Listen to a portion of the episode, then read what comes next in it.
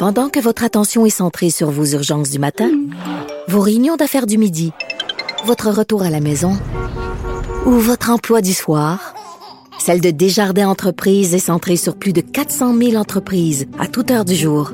Grâce à notre connaissance des secteurs d'activité et à notre accompagnement spécialisé, nous aidons les entrepreneurs à relever chaque défi pour qu'ils puissent rester centrés sur ce qui compte, le développement de leur entreprise.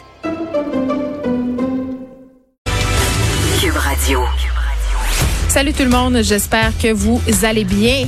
C'est commencé, c'est commencé chez nous. Qu'est-ce qui est commencé, vous direz-vous? Les périodes d'enseignement en ligne, ces fameux, euh, euh, ces fameuses rencontres, que ce soit, euh, je pense que les profs utilisent plus vraiment Zoom depuis qu'on a mis euh, à mal la sécurité de cette plateforme. Mais chez nous, ce sont les rencontres Teams qui battent leur plein. Et là, j'avais beaucoup d'inquiétudes, hein, comme mère. Je me disais, bon, là, est-ce que va falloir que je me batte avec mes enfants pour qu'ils fassent l'école à la maison? Est-ce que je vais devoir leur enseigner? Là, je vous en ai parlé vraiment beaucoup. Ça me stressait, ça vous stressait aussi. Et là, ça a débuté. Hein? On a eu une première rencontre hier. Je dis on, mais on exclut la personne qui parle puisque je n'ai pas assisté aux rencontres de mes filles qui sont respectivement en quatrième année et en secondaire 1. Mais ça se passe excessivement bien. Pour vrai, il n'y a rien de parfait, évidemment.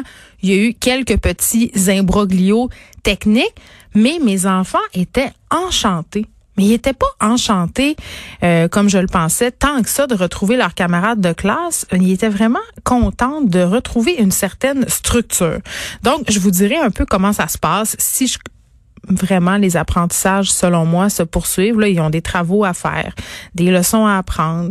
Euh, J'ai l'impression qu'on retrouve un semblant de normalité. Ce mot, euh, quand même, euh, qu'on utilise avec beaucoup d'ironie par les temps qui courent. Mais vraiment, j'ai l'impression que c'est de bon augure tout ça. Et on apprenait quand même qu'il y avait certains cégeps universités qui se préparaient à une rencontre en ligne. Donc, forcé d'admettre que ce sera peut-être une nouvelle réalité. Qui sait, peut-être que comme dans le monde du travail, certaines certains établissements d'enseignement, peut-être certains programmes vont s'adapter et vont avoir une plus grande offre en ligne parce qu'on est vraiment en retard au Québec. Autre question euh, qu'on se pose aujourd'hui, euh, évidemment, on parle des masques. La question qu'on se pose depuis plusieurs jours, c'est qu'est-ce qu'attend Valérie Plante pour imposer le port du masque dans les transports en commun. D'ailleurs, Denis Coderre a fait une petite sortie. Il en a profité. Opportunisme va. Pour dire que, ben, lui, il les aurait rendus obligatoires, les masques. Comprends-tu? Il est donc bon, Denis. C'est juste que là, on a appris que si les masques étaient pas obligatoires, ben, c'est qu'il n'y en avait pas assez de masques. Là, quand même, euh, c'est assez simple, on s'en doutait. Euh, c'est à la période de questions au Salon Bleu que le premier ministre François Legault a fait cette annonce, en guillemets. Il a dit, euh, si dans les prochains jours, euh, il a, dit qu'il allait travailler fort justement pour qu'on ait assez de masques. Si on réussit à en avoir assez pour tout le monde, eh bien peut-être que là, on les rendra obligatoires euh, dans certains lieux, par exemple les transports en commun à Montréal. Moi, je pense personnellement que ce serait une très bonne chose. Pour le moment, je pense pas que je serais game de prendre ni l'autobus ni le métro sans masque parce que dans bien des cas, c'est impossible de respecter la distanciation sociale. Imaginez la ligne orange le matin. La ligne orange, c'est la ligne qui relie euh, évidemment Montréal au centre-ville de Montréal et au-delà. C'est vraiment le bondé. Les gens qui vont devoir emprunter cette ligne de métro-là quand le, les choses seront davantage réouvertes à Montréal, ce sera véritablement un casse-tête.